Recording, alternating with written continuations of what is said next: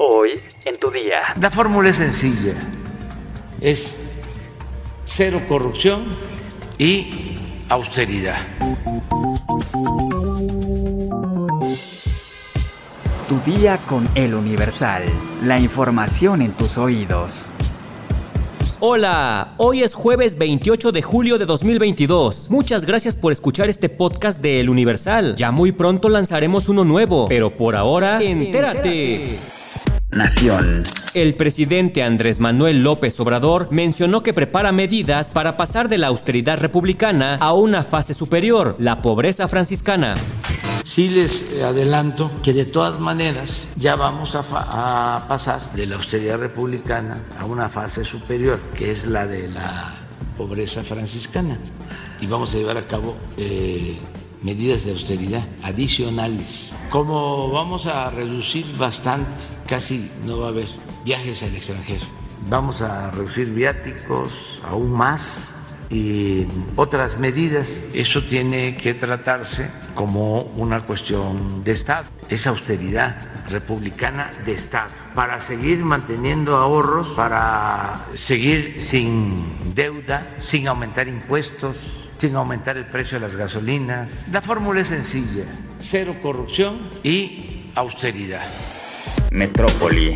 En el Estado de México hay cinco casos de pacientes confirmados que contrajeron viruela del mono, informaron autoridades de la Secretaría de Salud mexiquense. Luego de los dos casos reportados el 6 de julio con viruela del mono en Zumpango y Chimalhuacán, cuyos pacientes se encuentran completamente recuperados, se han identificado tres más. Dos de los pacientes con esta viruela son de la jurisdicción sanitaria de Toluca y uno más de Nezahualcóyotl. Así lo indicaron autoridades de la Secretaría de Salud mexiquense.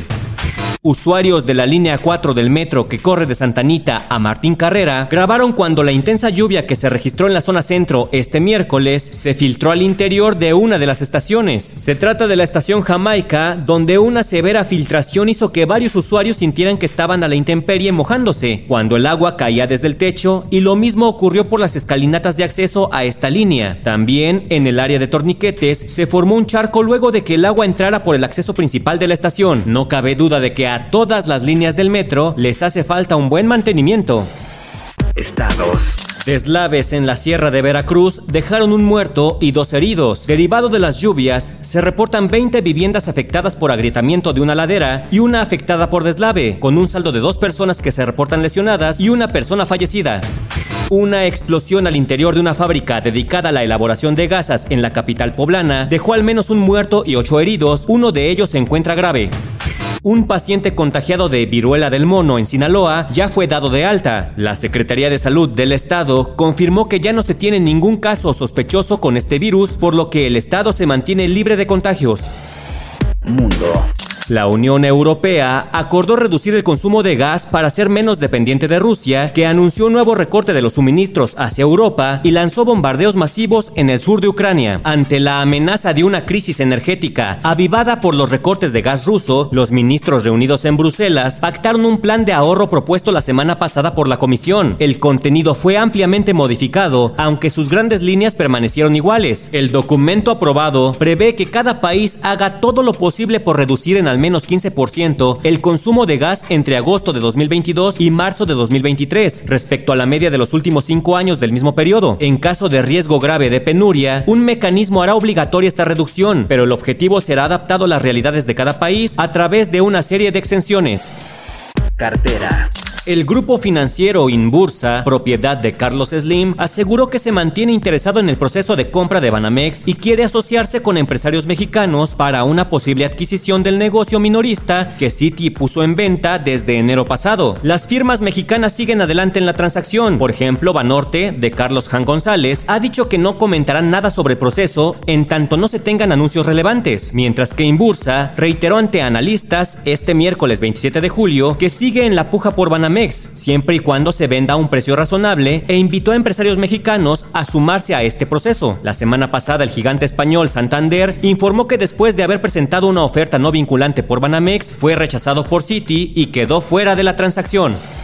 Espectáculos. Tal parece que el juicio entre Johnny Depp y Amber Heard sentó un precedente para que los hombres que han sido difamados, o eso dicen, puedan buscar justicia. Ahora es Marilyn Manson quien ha emprendido acciones legales en contra de Evan Rachel Wood, su ex prometida, quien lo acusó de supuestos abusos a lo largo de tres años que duraron juntos. De acuerdo con varios portales estadounidenses, el cantante demandó a la actriz por difamación, además de que la acusó de conspirar en su contra y dañar su imagen, acercándose a varias de sus exparejas para convencerlas de que dijeran que él había abusado de ellas. Por si esto fuera poco, Manson señala que Rachel falsificó una carta del FBI para hacerse pasar como testigo de una investigación criminal que lo involucraba y que posteriormente hizo llegar a varios medios de comunicación. Hasta el momento la actriz no ha hablado al respecto y tampoco se sabe si esta situación llegará a juicio como sucedió en el caso de Johnny Depp.